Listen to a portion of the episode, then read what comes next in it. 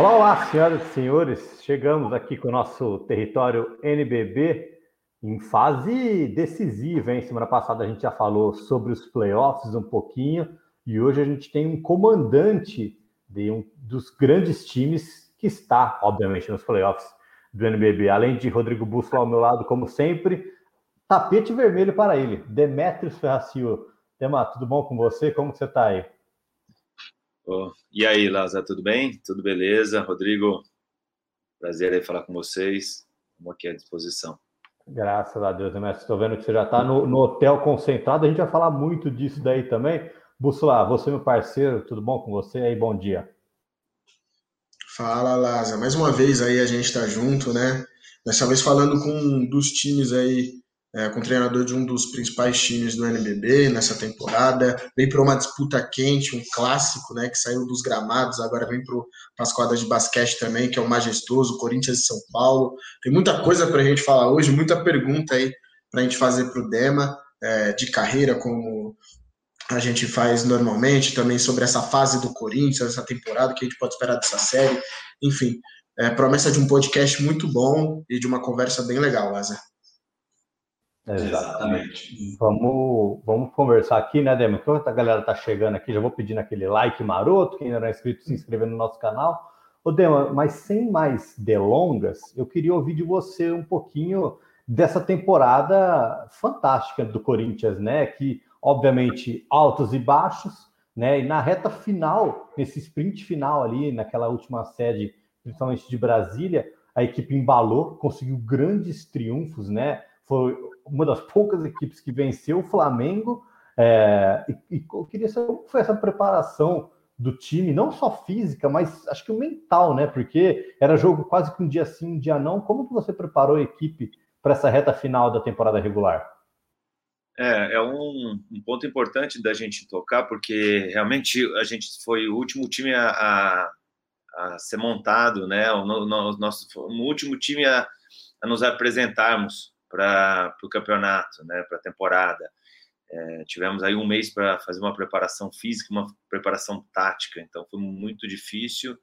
Uma equipe nova que eu praticamente nunca tinha é, dirigido nenhum jogador, né? Poucos jogadores eu tinha dirigido, eles nunca tinham jogado juntos.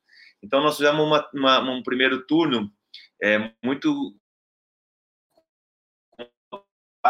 e, e, sofremos muito com isso. Né? Mas acho que a partir do momento que a gente teve, depois do, do momento que nós tivemos Covid, é, jogo, dois jogos que nós perdemos de WO, é, taticamente a gente con conseguiu direcionar é, e entender o que a equipe estava precisando. Né? É, parabenizar também a comissão técnica, né, os preparadores físicos, fisioterapeutas, pelo trabalho que foi feito a curto prazo, mas de altíssima competência. E, e acho que a partir do momento que a gente conseguiu aquela vitória contra o Flamengo, o time fez, no segundo turno, fez praticamente uma campanha de G4, de G3. Então, mostrou uma consistência, mostrou uma regularidade, é, entendeu a filosofia do jogo, entendeu o que, que seria é, importante para a temporada. E, e calhou também com um momento bom da gente crescer no momento certo, que é o momento pré-playoff, onde realmente se decide uma, uma competição. Então, hoje nós estamos muito confiantes pelo que nós estamos apresentando, pela regularidade que nós estamos tendo e, é igual vocês falaram, vai ser uma série, eu acredito, uma série muito equilibrada e uma série onde tem muitos fatores envolvidos que realmente vai dar uma uma tensão a mais, né, um gelo a mais na barriga, aquele gelo gostoso para a gente poder jogar. É, acho que é bem é muito importante, né, Laz, até o Demetrius falar disso, porque o Corinthians ele vem aí para sua terceira temporada no NBB, é o segundo playoffs do Corinthians na história do NBB. A temporada passada, como todos sabem, foi cancelada, a gente não teve os playoffs por conta da pandemia e, enfim, tudo, tudo isso que rolou. E nessa temporada a promessa é de, de um jogo extremamente difícil para o Corinthians, né? Porque é, se vocês lembram, lá em 18 e 19, que foi a primeira experiência do Corinthians nos playoffs, o Corinthians passou pelo Brasília nas oitavas, pegou o Flamengo, também um clássico que também veio do futebol é, pegou o Flamengo, acabou sendo derrotado, e agora pega o São Paulo nas quartas de novo para tentar ir pra, pela primeira vez a semi. É, mas, Dema, você comentou um pouco sobre é, essa consistência que o Corinthians pegou, especialmente nesse sprint final é, da temporada. É um dos pontos que o, que o torcedor às vezes pegava no pé, era especialmente nessa inconsistência, que a gente pôde ver em, algum, em alguns jogos, que o Corinthians começava muito bem no primeiro tempo, e no segundo tempo às vezes caiu um pouco. A gente tem, por exemplo, a partida contra o Flamengo, pré-jogo das estrelas, que vocês equilibraram muito bem no segundo tempo, é, no terceiro quarto específico, o Flamengo conseguiu construir uma vantagem. Contra o São Paulo, recentemente também aconteceu isso. Eles fizeram um ótimo primeiro tempo, com muito volume, mas no segundo tempo deu uma caída. O que, que vocês é, internamente, como que vocês internamente trabalham isso? Especialmente no, contra um time que agora que vocês vão enfrentar com o São Paulo, que tem um volume ofensivo gigantesco. É, esse é um dos fatores que, que quando você tem uma equipe que está se conhecendo, no sentido de primeiro ano jogando junto, é, acontece alguns momentos de altas e, e, baixas, né? Principalmente nos momentos da, nos momentos decisivos. Esse é um grande desafio nosso. Mas ao mesmo tempo a gente está conseguindo, em alguns momentos difíceis, é, ganhar jogo, reverter jogo. Né? Você citou algumas situações que a gente estava na frente, mas nós perdemos, mas nós também tivemos inúmeras situações onde a gente estava atrás e nós ganhamos no jogo. Então, isso também mostra é, uma equipe que acredita o tempo inteiro, que está evoluindo, e isso são, são detalhes do final do jogo importante. Eu acho que a cada momento que acontece isso, a gente aprende mais um pouco, a gente sabe dessa necessidade, da importância, de estar tá focado o tempo inteiro. Isso aconteceu no nosso playoff agora contra o Pato. A gente estava, né, nós dominamos o primeiro jogo e o segundo jogo a gente também vinha bem, bem consistente. E aí nós bobeamos dois minutos ali e quando você passa da moral para o adversário, realmente fica, mais, fica difícil. Mas o nosso grande mérito foi dentro do próprio buraco que nós nos colocamos, nós conseguimos sair. Nós conseguimos sair junto, nós conseguimos sair como time e isso também fortalece bastante nesses momentos decisivos do playoff. Não, e é, e é, muito legal isso que você falou, né, Dema, dessa questão de você conseguir se tirar do buraco, né? O Buffalo colocou muito bem alguns jogos, aquele é, jogo contra o Mogi, eu estava lá no, no Vladimir Marques, eu senti né, a, a, sua intensidade, você também jogando junto com, com os caras ali, aquele game winner do Fuller, muito, muito bacana. Agora, você citou né, essa série contra o Pato, o que, o que, você tira, né? Você, a comissão, os jogadores, o que, que você acha que você mais tirou de aprendizado dessa série para pegar agora o São Paulo? É, o que nós tiramos de aprendizado é que o que você realizou num jogo, é, normalmente você não vai conseguir realizar a mesma coisa no próximo jogo, porque tem os ajustes. Mas o mais importante é você se readaptar rápido nesses playoffs, né? São playoffs curtos onde não dão margem para erro. Então, nós corremos um risco muito grande, porque a gente perdeu o foco em alguns minutos, e o que fica de aprendizado é isso. É, você, em algum momento que você é, perde o foco, perde a concentração, você pode colocar tudo em risco, né? Você pode colocar um jogo, um jogo em risco e, consequentemente, uma classificação.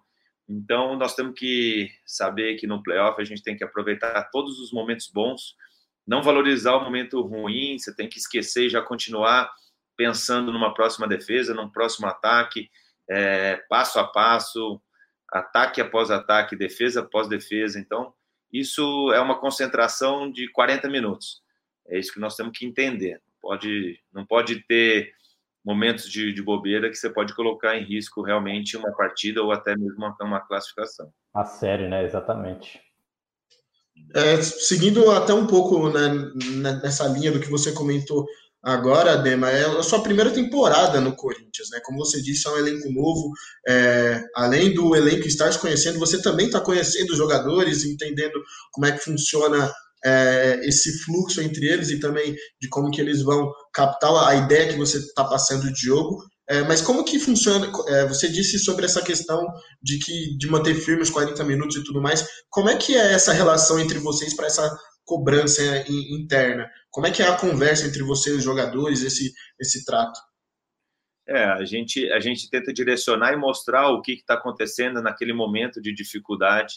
É, mas isso também tem muito dos jogadores, né, a liderança dos jogadores, deles se fecharem dentro da quadra, deles conversarem, deles é, entender o que está acontecendo. e colocar em prática, né? Acho que essa, essa liderança ela vem muito do, do GG, do Ricardo, que são dois jogadores muito experientes e que é, vencedores e, e, conversando com os mais novos, conversando com até os jogadores experientes, no caso do Arthur, do Renato, do, do Fuller, isso aí é, dá uma união a mais, dá uma confiança a mais um com o outro, porque é o que aconteceu nesse último jogo. A gente estava mal, alguns jogadores é, conseguiram sobressair no momento difícil, os outros começaram a entender o que estava precisando e em cima de uma defesa mais consistente, com mais contato físico, a gente começou a, a conseguir recuperar. Então, são detalhes importantes que dentro da quadra você acaba conseguindo reverter uma, uma um momento difícil. É, você vê que, por exemplo, no final o GG conseguiu dar uns passes que que, que foram treinados, que ele lembrou, que a gente conversou nessa, nessa situação que a defesa do Pato fazia. Então, tudo isso são detalhes importantes que você acaba fazendo dois, quatro pontos no momento difícil, que você dá aquela respirada e, e, e muda a cara do jogo no, numa dificuldade grande. Eu acho que você tem jogadores também, né, Dema, na mão que sabem desafogar. Eu acho que o Rodrigão tem uma pergunta agora, inclusive, para falar especificamente do GG, que é um cara de confiança total. Né? Com certeza, com certeza. O GG, é, até para lembrar aqui os telespectadores, né, o pessoal que está acompanhando a gente aqui no território, o GG foi jogador do Demetrius naquele título do Bauru é, de 2016, da temporada 16-17. É, foi um dos comandados pelo Dema, veio para o Corinthians também com aval dele, é um dos cap capitães assim do, da equipe, né, um dos líderes, como bem o Dema disse, e eu, a pergunta é exatamente essa, é, Dema. Qual é a, a, importância assim num todo de, desse GG para esse crescimento do Corinthians nessa temporada? Porque o Corinthians é, sempre ficou, é, desde que entrou na NBB, né, nessa expectativa de chegar mais longe, de conseguir alçar voos maiores, e o GG é um cara que é multicampeão por onde passou, é, experiente, como você bem disse. É, qual é a importância dele para esse Corinthians, para que o Corinthians realmente consiga dar esse próximo passo, chegar numa semifinal, quem sabe numa final de NBB? É, um do, o GG é muito líder, né? É um cara que dentro e fora da quadra ele consegue agregar muitos jogadores, é, passar toda essa, essa confiança, essa experiência que ele já vivenciou dentro do basquete, né? Acho que o grande diferencial dele é o espírito vencedor, que, por ter vivenciado tudo isso, e sabe realmente o que precisa para conquistar um título, para fazer a equipe crescer, né? E nesse momento importante, nesse momento decisivo, ele é um cara que passa muita tranquilidade para a equipe, né? Nesse último jogo realmente aconteceu isso, passou uma tranquilidade, é, conduziu a equipe ali no final de uma maneira muito tranquila, com passes dificílimos ali que realmente só quem tem essa bagagem, essa experiência que pode que pode ser decisivo nessa hora com aqueles com aquela qualidade de passe. Então, facilita o meu trabalho, facilita o trabalho da equipe, porque realmente é, vai mostrando que tem o time na mão e, e pode pode conduzir com, com essa facilidade, com essa categoria nos momentos mais difíceis.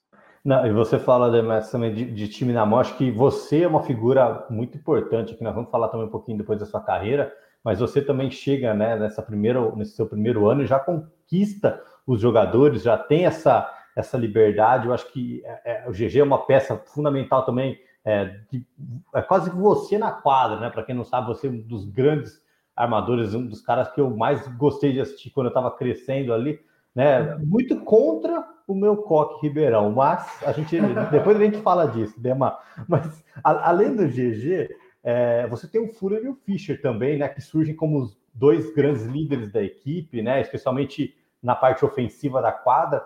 E eu queria te perguntar nesse jogo de transição, né? Do tanto do Corinthians como do São Paulo, o próximo adversário que vocês vão enfrentar nas quartas de final, que eles têm um grande fluxo nas bolas de três pontos, né? O Fischer também um dos melhores arremessadores na, em porcentagem nesse NBB é, o Fuller também metendo bola. Qual é a importância dos dois, assim, além, obviamente, a gente falou do GG, do Arthur, não só dos dois, mas do time, né? Eles entrarem concentrado, se você vai conversar, você tem é, uma curiosidade que eu tenho, o técnico chega e fala individualmente, tipo, você vai chegar, vai bater na porta do quarto, o Fuller, vamos trocar uma ideia, o Fischer, vamos trocar uma ideia. tem isso do técnico com o jogador individual? É, isso, isso é um fator muito importante hoje, Lázaro, bem diferente é, de anos atrás aí, né? não gosto de ficar muito comparando de, de épocas, mas hoje tem muito esse lado de né, gestão de pessoas, né? Como você vai conversar, não é só a parte tática que funciona hoje, você conversar. É, e esse é um grupo que antes da temporada eu liguei um por um, liguei para todo mundo, conversei com todo mundo individualmente, falando qual era o meu estilo de jogo, meu pensamento para cada um, né? Então foi importante isso porque o jogador ele já vem é, isso, isso eu estou falando antes de acertar com o jogador, né? Porque dependendo do que eu falo, o jogador pode falar assim que quer esse estilo de jogo e quer trabalhar comigo, ou ele tem a liberdade, né, normal de falar que gostaria de uma outra característica de outro estilo de jogo. Então essa essa conversa é importante, primeiro pela lealdade, primeiro pela sinceridade de, de explicar o que qual que é o meu planejamento e o, o qual que é a minha filosofia de jogo e, e a parte individual de cada um também.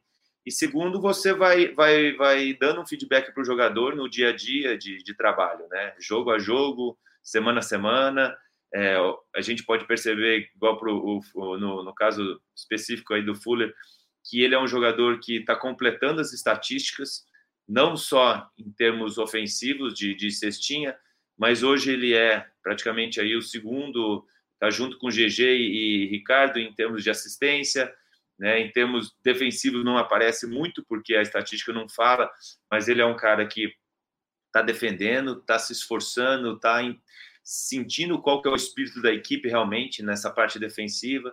Então evoluiu muito. É, e estou falando dele, né? Porque ele é um jogador que era muito ofensivo, ele continua sendo de confiança da nossa equipe, mas podendo fazer outras outras funções. E assim o Arthur, o Renato, o Sivert, né? É, o Cauê nos minutos que entra também. O Malco é um jogador também que tem um padrão de jogo é, muito qualificado. O Pedro entrando com energia, né? Então, assim, cada um está tendo essa, essa função importante na equipe e isso, com certeza, é, é fruto também de, né, muito, muita conversa e, e, a gente mostrando realmente qual é a importância de cada um no, no jogo. Não, isso é muito legal, Dema, como você falou, de, de ter essa proximidade com os caras, né, porque é, a gente vê essa a, a, unidade, né? A gente fala que a química também tem que vir, né? A química fora da quadra se transforma dentro de quadra ali. Às vezes, é, você falou do, do serviço do Fuller defensivamente, é aquele cara que dá um tapinha na bola, isso não conta na estatística, né? Aquele cara que está marcando colado, isso aí a gente não vê na estatística, só ali quem está na beira da quadra assistindo. Agora, para falar de um jogador específico. É. Ah, desculpa. Só, só, queria acrescentar também, né, o, que o, o Vesaro, cara, é um.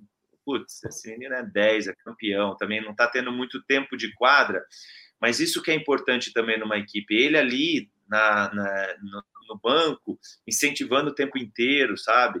Ou coloca ele 40 segundos, ele vai entrar como se fosse jogar 10 minutos do jogo da vida dele. Então, isso é uma energia muito positiva, muito legal de, de passar um para o outro, sabe? Né? O Ian aproveitando momentos, o Dalaco quando estava com a gente aí. Então, isso tudo realmente mostra um espírito coletivo onde essas funções são importantes para a gente ter um ambiente bom e, e consequentemente, é, o time crescer da maneira que cresceu. Com certeza, com certeza, né, Lázaro? Foi muito bem tocado esse, esse assunto que você falou.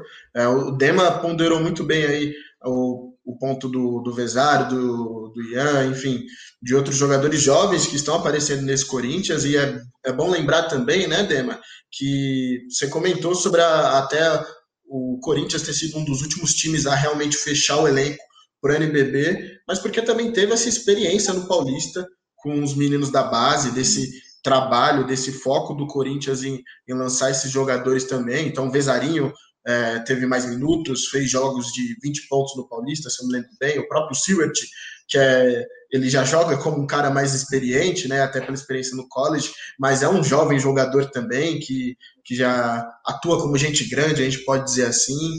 É, a gente tem o Diallo também que entra em algumas partidas, deu até uma dunk em cima do Marquinhos no Corinthians e Flamengo, menino com personalidade. Então é, é, é muito importante também esse papel de, de trabalhar a base, de dar alguns é, às vezes às vezes segundos, mas que para os jogadores, como você bem disse, é, viram minutos, viram 10 minutos, 15 minutos. É, é, isso aí, Rodrigo. É, tudo tem o seu processo né, de evolução, o seu tempo certo. Né? Essa experiência que os, que os meninos tiveram aí, eu vou especificar um pouquinho mais, que foi o, o, o Sibert e o Dalacqua, o, Dalacqua, o, o Vezaro, o Cauê no, jogaram né, junto com o Sub-20, Sub-19 do Corinthians no Campeonato Paulista, com um belíssimo trabalho do Galvani no comando, isso aí fez com que eles se desenvolvessem mais, estivessem mais pronto para chegar num NBB já numa qualidade diferente. E nós não estamos falando só a nível de jogo, nós estamos falando a nível de treino também, né? Qualidade que eles dão hoje, a exigência que eles que eles é, acabam proporcionando para a equipe durante o treino, porque você tem que marcar o Vezaro, você tem que marcar o, o, né, o, o Dalá. Isso aí exige muito, né? então a qualificação aumenta cada vez mais, né? Então isso aí foi muito importante essa experiência. Tem o seu processo, né? O Civit, por exemplo, jogou oito anos nos Estados Unidos, então ele está entendendo muito mais agora o, o estilo de jogo brasileiro, né? É, a importância de decisão em momentos difíceis do jogo. Então, tudo isso tem o seu processo, a sua evolução, e eles conseguiram ter uma evolução rápida.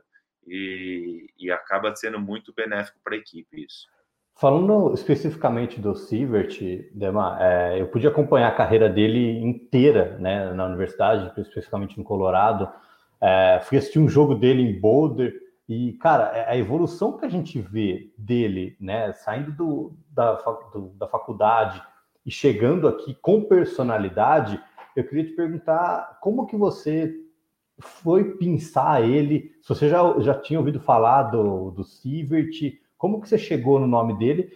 Porque ele chega para ser titular da sua equipe, né? É, ele, ele é um jogador que evoluiu muito, muito mesmo, né? E é o que, é o que você falou, Laz. É um cara que estava no, no basquete americano, né? E se adaptando rápido ao basquete brasileiro. É, na verdade, ele, ele vem já nas categorias de base do Brasil, né, participa, é, participando de, de algumas seleções, mas quem tinha um conhecimento muito maior dele, um conhecimento profundo, é o Galvani, meu assistente técnico, que, é, se não me engano, eles são da mesma cidade, de Joinville, né, então, quer dizer, já conhecia a característica muito bem do, do, do Civet e, e facilitou. Então, isso fez com que acreditasse ainda mais nesse potencial. Acho que é um menino que pode evoluir ainda mais. E, e o mais importante é essa personalidade dele. E, e lógico, acoplado com os treinamentos né, individuais, que o, o Galvani dá muito específico para eles, para os meninos das categorias de base, porque aí, com certeza, eles hoje passam a ficar mais confiantes em poder usar né, esse estilo de, de treinamento dentro da quadra, principalmente na, nessa parte individual.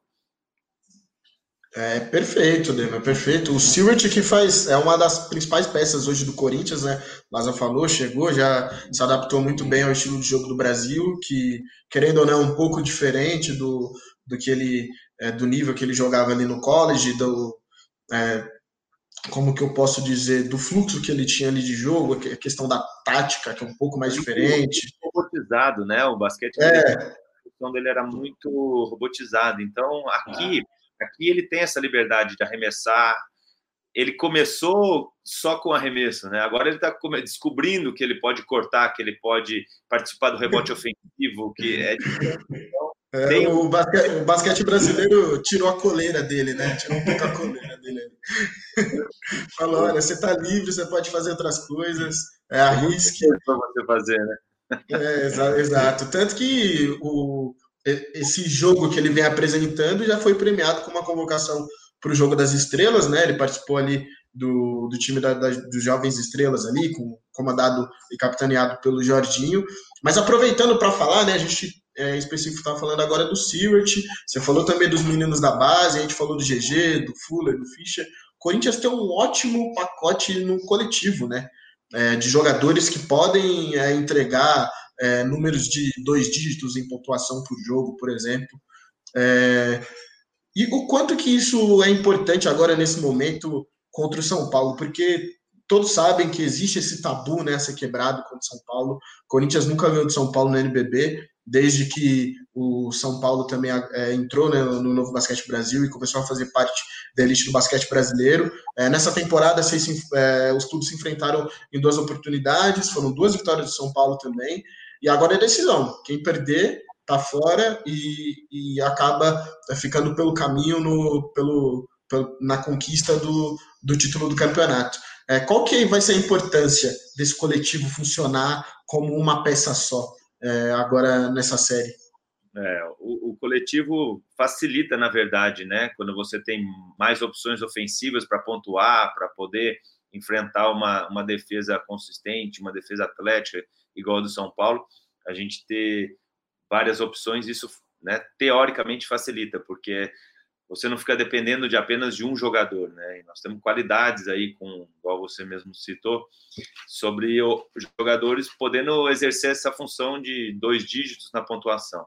Então, esse leque de opções ele faz com que a equipe é, possa alternar momentos para um jogador, momentos para outro. Então, a gente sabe que vai ser de grande importância a gente ter essas opções. E esse desafio de, de, de vencer o São Paulo, se você fosse me perguntar né? Qual o momento que eu gostaria de ter a vitória do São Paulo? Não vou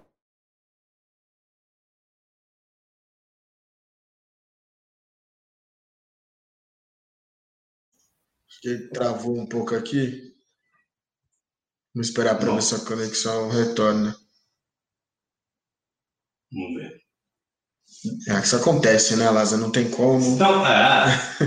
a gente está ao vivo, é, tempos de pandemia, é, cada um pelo seu computador, a internet no Brasil, a gente sabe que não é lá essas coisas, e às vezes o sinal cai e a gente vai esperar que o, o Dema voltar, mas o papo tá muito interessante, né, Lázaro? É, e é muito legal a gente como que tá essa, essa questão de dele contar, dele falar, né, da questão do próprio São Paulo, questão do, né, do desafio do, desse, do Corinthians, essa a peça unidade, né? Acho que agora, acho que agora o Dema está voltando aqui com a gente.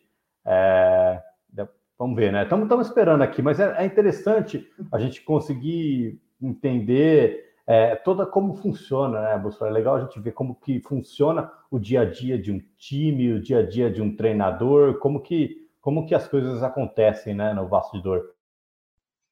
Com certeza, com certeza. Esse papo ele tá mostrando muitas coisas, assim, às vezes que o torcedor não, não repara, não percebe. Quando o Demo, por exemplo, falou da questão da defesa do Fuller, que às vezes passa despercebido, né? O cara é um dos cinco principais cestinhas do campeonato, e às vezes a gente não, não repara tanto nesse, é, nesse esforço para marcar, nesse esforço defensivo, que é algo que ele evoluiu, como o, o próprio Dema comentou, o, a parte do Vezarinho dos meninos, né? Muito importante isso a gente que sempre prima aí pela, pela evolução dos nossos jovens atletas no, no campeonato. E ele falando isso muito legal, especialmente do Vezar, que recentemente é, venceu é, o câncer, né? Enfim, deu uma história de superação gigantesca. Vamos ver aí se o Dema conseguiu voltar. Tá, tá ouvindo a gente, Dema? Aí, voltei. Boa, perfeito. Acontece, né? Tempos de pandemia, a internet cai, chamada de vídeo, isso já, já virou rotina, é o novo normal.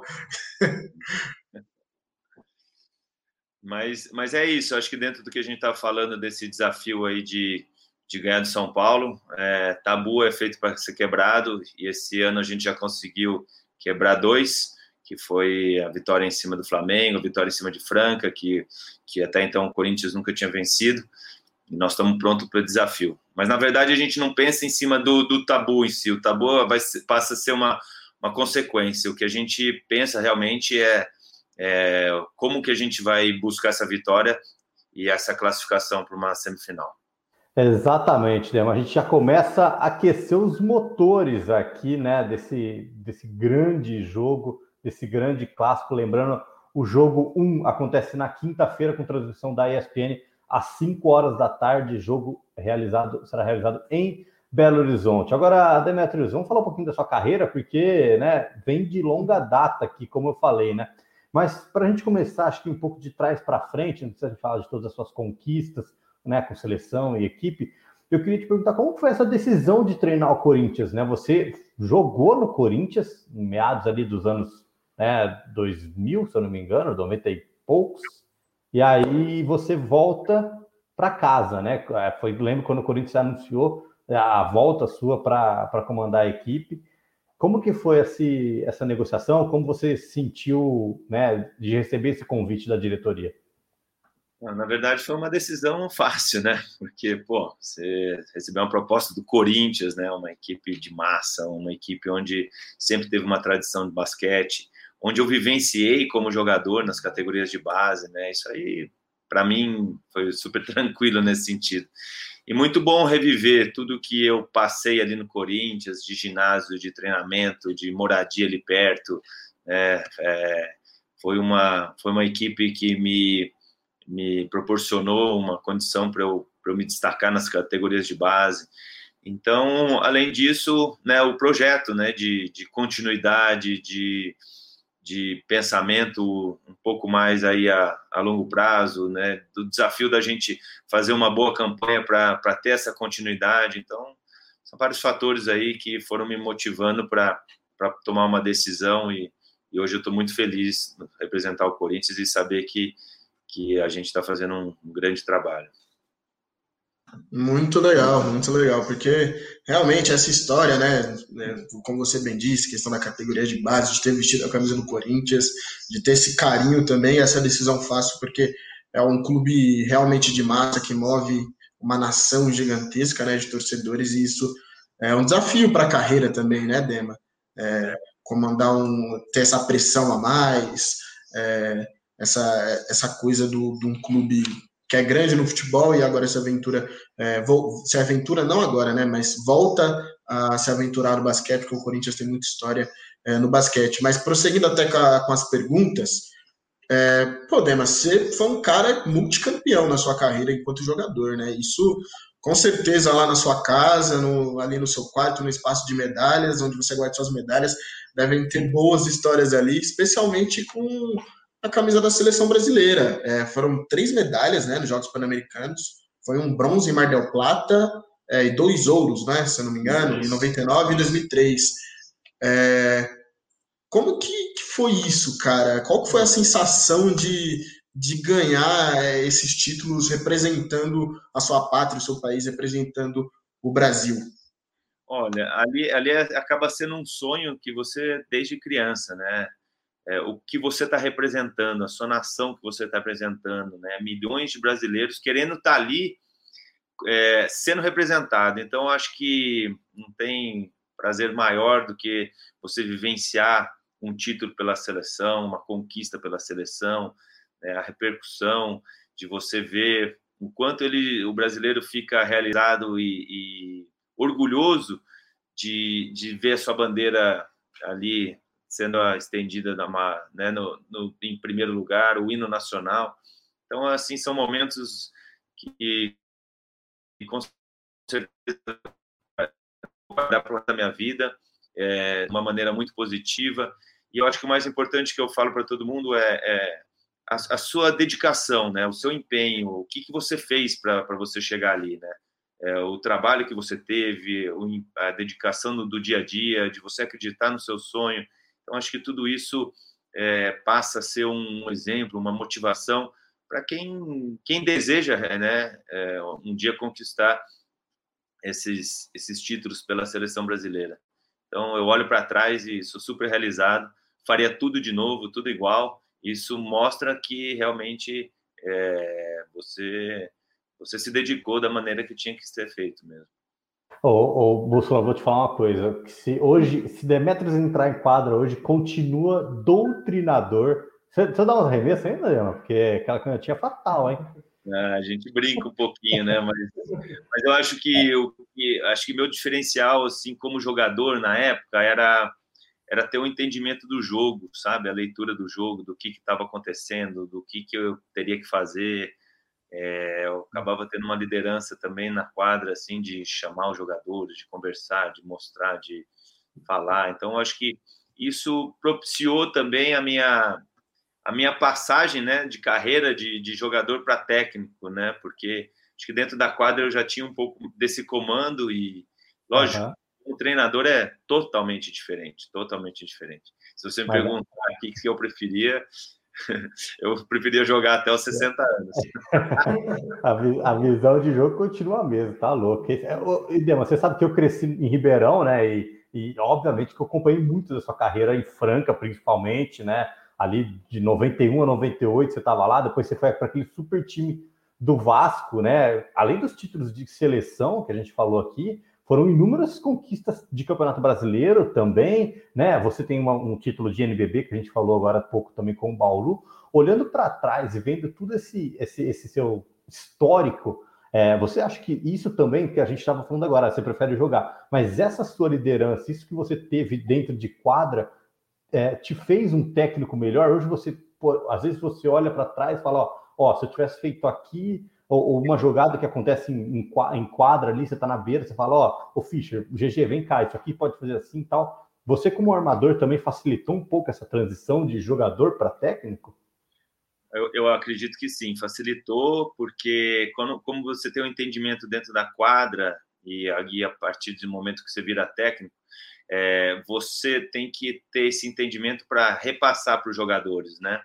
Porque o jogador talvez não vai ter aquele é, eu, eu, não posso querer que o jogador pense, pense, da maneira que o Demetrius pensava na quadra, ou tivesse a atitude que eu tive dentro da quadra. Eu não, eu não posso querer isso dos meus jogadores. O que eu tento proporcionar para eles é que eles tenham é, espaço para poder tomar as decisões, que eles entendam o que, que, o, que, que o jogo está proporcionando em cima de uma troca, em cima de uma, de uma defesa, e eles saberem quais as atitudes e o que, que eles têm que fazer em cima disso. E não o que o Demetrius faria, porque são características diferentes, são personalidades diferentes, talentos hoje desses jogadores diferentes. Então eu, eu tive que mudar essa chavinha no sentido desse entendimento, e eu procuro dar a condição tática para eles, para eles poderem ter é, igual eu falei, o espaço, a percepção de algumas trocas, onde que a gente pode passar a bola e aí desenvolver o jogo. Então acho que isso é isso me facilita de eu ter vivenciado isso. Acho que isso me facilita um pouquinho, né? E, e aí o outro passo é eu conseguir fazer com que eles tenham essa percepção, né? Porque aí com certeza vai facilitar o jogo para eles também, né? Tem hora que dá certo, tem hora que é, essa troca com os, os, jogadores é importante, porque eles também, dentro da quadra, estão tendo uma visão ali que, que, que, às vezes, eles me falando também facilita, isso é fato. Então, é, são essas trocas aí que vão dando, acho que, às vezes, um. É, um fator né, de, de liderança, né, como técnico, né, e como jogadores para poder, poder dar certo em vários momentos do jogo. Muito interessante isso que você disse, Dema, porque realmente essa experiência como jogador também facilitou nessa transição. É algo que você, até respondendo a pergunta do, do Lázaro, você comentou, né? Que é de pegar essa experiência como atleta e já ver que tinha uma tendência a analisar mais a parte tática, de ser um cara mais focado, estudioso, e isso refletiu é, no início na sua carreira como treinador e, e, deu certo, né? Você é campeão do NBB, isso é uma conquista para poucos e você tem esse título no seu currículo. Foi aquele título histórico com o Bauru, né? Em 2016 e 2017, uma conquista a gente pode dizer assim marcada por viradas. É, e o que eu queria. Né? Exato, pegou o Macaé na, no, nas oitavas de final, foi o único, a única série tranquila, vamos dizer assim, né? Vocês ganharam os 3 a 0 depois todas as outras séries começaram perdendo e, e foram virar. É, foi assim contra o Brasília nas quartas, foi assim contra aquele Pinheiros que eliminou o Flamengo é, na semifinal, foi assim na final contra o Paulistano. É, e, e, e, isso é isso tem muita cara, pelo menos eu olho assim, esse negócio da virada, de nunca desistir, tem muita cara do Corinthians e é muita sua cara também. E aí eu queria te perguntar, o que, que você tira desse, desse título do Bauru para essa experiência agora no Corinthians? Eu queria também saber, né, até para você responder para a torcida corintiana, se você prefere que seja sofrido ou que seja um pouco mais tranquilo. Ah, olha, esses momentos de, de, dificuldade a gente tem que é, pensar jogo a jogo. A gente, se a gente naquela época estava perdendo o playoff de 2 a 0, a gente falava muito, muito para os jogadores que não adianta a gente pensar que nós temos que ganhar três jogos seguidos. Nós temos que ganhar um. A partir do momento que a gente ganha um jogo, nós vamos pensar no, no próximo. Então, era isso. É, foi importante muito ali uma troca, uma, uma conversa né, minha com, com os jogadores sobre alguns posicionamentos de defesa que que eles compraram a ideia e nós fomos até o final em relação a isso. E mesmo durante o jogo, alguns momentos que não estavam dando certo, eles acreditavam. E a liderança como técnico, ela é, ela é diária, Rodrigo, né? De você perder dois jogos. Se você chegar no próximo treino e mostrar fraqueza, pô, os caras os cara vão enfraquecer junto com você.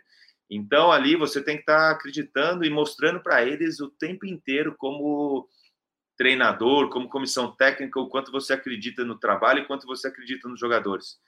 E, e, ali ficou muito claro isso, né?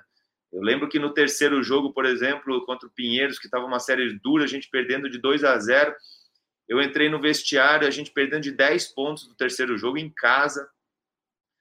Eu entrei no vestiário e os jogadores discutindo no sentido de acertar, de cobrar e tal. A hora que eu entrei ali, eu falei assim, pô, nós temos chance ainda, nós temos chance, porque é diferente de eu entrar no vestiário e ver que ali já estava um clima de velório. Não, muito pelo contrário, eles estavam brigando entre eles para para melhorar, para evoluir, para ganhar um jogo. Então isso aí realmente é uma é uma liderança dos jogadores, uma liderança da comissão que você tem que estar o tempo inteiro, né, incentivando, mostrando o potencial de cada um e que a gente poderia reverter essas situações como nós acabamos revertendo. Com certeza, é bem interessante, né, Bussoel, que essa parte do que o Dema fala, né? Às vezes você sente também, Dema, de entrar no vestiário e sentir o clima dos jogadores, né, Bu? Com certeza, essa questão de, de é, o vestiário, no, não só no basquete, acho que para todos os esportes, né? Que, que, que tem os seus intervalos, aquela ida para o vestiário, para a conversa, é um momento sagrado ali de você parar, pensar e falar, pô, vamos reverter, vamos acertar, vamos arrumar. E é muito interessante isso, o Dema contando essa história do Bauru, né, que é uma grande história de um, de um campeão, campeão da superação, a gente pode dizer assim, né, que são situações que talvez muitas equipes não, não saíssem. Mas, Dema, até para você responder essa última pergunta aí que eu fiz, sofrido você prefere que seja sofrido ou que seja mais tranquilo? Vou te falar que na hora, na hora ali, você vivenciando, você não sofre tanto quanto você assistiu o jogo. Eu acho que eu sofro mais quando eu vou rever o jogo, aí eu sofro mais do que quando eu estou na quadra ali, sabe? E esse sofrido, para nós ali, passa a ser lógico, é um momento de tensão e tal. Eu prefiro que seja mais tranquilo mas para a família, para os torcedores, o sofrido é assim, ó, desesperador, né? Mas quando acaba. Sempre, sempre motivo de comemoração. Mas, é. mas às vezes o sofrimento faz com que você cresça também, então isso aí é importante. Fica mais gostoso. Fica mais gostoso, exatamente. É, especialmente para a torcida corintiana, né? O Corinthians que tem essa veia de. que é até o lema do time, né? Corintiano, maluqueiro sofredor, que gosta de, dessa, dessa questão do, do sofrimento, mas é, isso, eu acho que. Foi, foi a cara do Corinthians, né? É, tá exato. É, vou, o, seu, o seu perfil enquadrou muito com isso. É, é mas agora, Dema, a gente chega no momento do podcast, né, Lazarine? Que é um momento muito importante, que é o nosso jogo rápido, é, perguntas curtas, respostas objetivas, não pode fugir, não pode ficar em cima do muro. É, então, já para começar daquele jeito, né? O, é, Dema, qual foi o jogador que mais te, mais te inspirou? Olha, foram dois jogadores para mim, o Oscar e o Magic Johnson.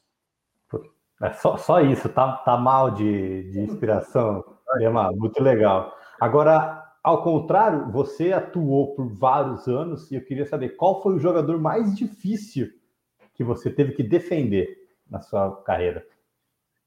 Oh, os, dois, é, os dois americanos que eu joguei contra, que foi uma, muito difícil de defender, era o Askia Jones e o Mark Brown. Esses dois jogadores foram muito difíceis de defender.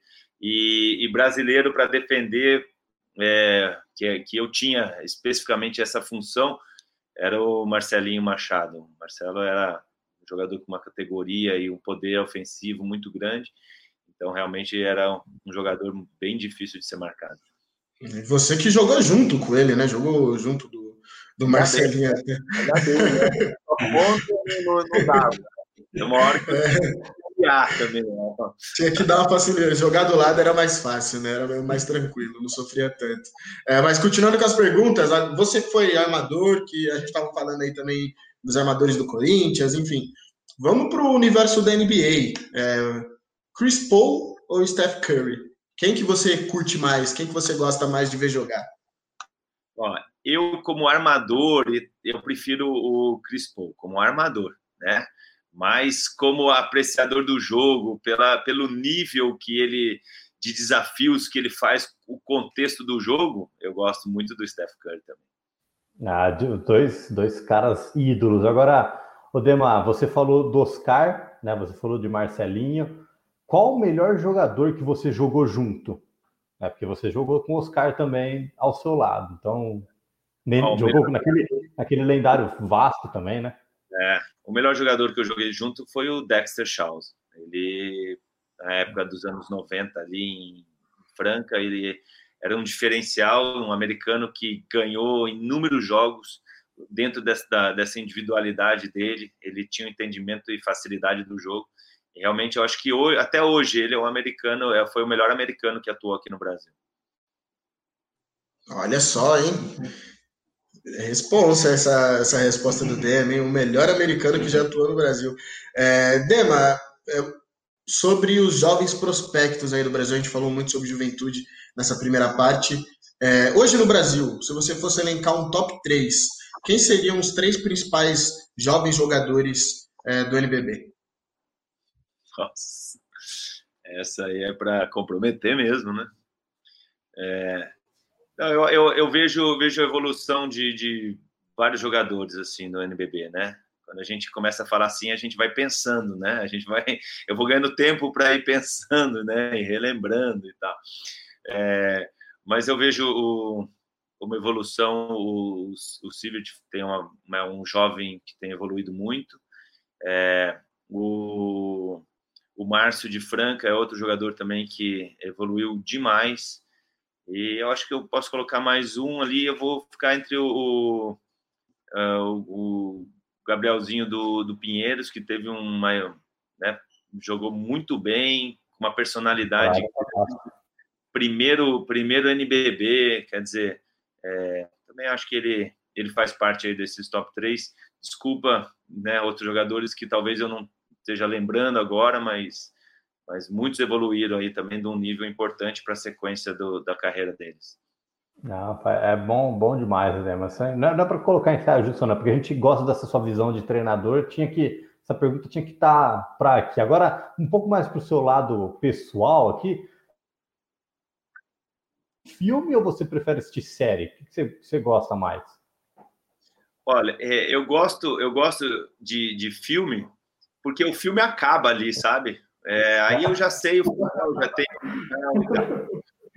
A série, às vezes, eu não tenho tanto tempo de ficar assistindo série, e aí no final da, da, do capítulo me dá raiva, porque sempre acaba de uma maneira que você quer assistir o próximo. E aí não dá então, tempo, às vezes. E aí, às vezes, você não tem esse tempo para assistir o próximo, né? Mas, é verdade. Mas eu fico um pouco de raiva, assim. Às vezes a série fica muito longa, né? ela fica enrolando um pouquinho mais. Mas em termos de eu gosto, eu gosto assim do filme que que eu acaba e eu pronto, ali já já definiu tudo. E falando em filme, você tem algum filme preferido ou uma coisa que te inspira sempre que quando você, pô, assistiu um Rock Balboa, não sei, alguma coisa do tipo assim? Ó, os dois filmes que marcaram muito a minha é, minha memória foi é, foi o, um sonho de liberdade e que é um filme um pouco mais antigo, mas para mim foi era foi sensacional na época e a, a, espera do milagre foi assim foram dois filmes que pô achei sensacional Hollywood, clássicos. Filme, filmaços, filmaços. E clássicos, né? É, aquele filme que você pega quando tá nostálgico, num domingo à tarde, e fala, pô, vou, vou assistir esse filme para lembrar também um pouco do passado. É, mas, Dema, agora seguindo também nessa parte cultural das nossas perguntas, né, de série, filme, não tem como a gente deixar de perguntar qual que, qual que é o estilo musical que você gosta mais e qual que é a música que, que é a sua música preferida, assim. Olha, eu, eu gosto, eu, eu na verdade, assim, eu, eu gosto um pouquinho da, mais da, nas músicas aí mais antigas e aí de conjuntos mais antigos, igual por exemplo U2, é, Coldplay, e mas eu não tenho assim, por exemplo, uma lista de de de de, de, de, é, de músicas que eu fico fico escutando. Às vezes, por exemplo, minha, minhas filhas, minha esposa estão escutando, eu falo, nossa, que música legal essa, qual que é? Aí eu, bom, escuto, mas eu já não, nem acrescento em lista, nem cria lista, assim, sabe? Mas eu fico mais nessa parte aí do, da, da minha época dos anos 90, que tinha o YouTube, que para mim era, era a banda sensacional. Mas eu sou bem eclético. Gosto de, de, de pagode, gosto de, de sertanejo, e gosto das bandas brasileiras, mas não tem assim especificamente uma para escolher. Eu prefiro escolher esses dois grupos aí que eu te falei, do YouTube e do Play. Justo demais, né? Mas você morou tantos anos no interior, o sertanejo tinha que estar junto, né? Porque eu falo que se não tiver o sertanejo também, aí é mancada. Agora, a última pergunta do nosso podcast, tá? Essa é a última pergunta para você, e acho que é a mais importante aqui. Todas as pessoas que a gente entrevistou ao longo de, da temporada tiveram a mesma resposta. Então, olha a responsabilidade que eu estou jogando na sua mão, Edemar.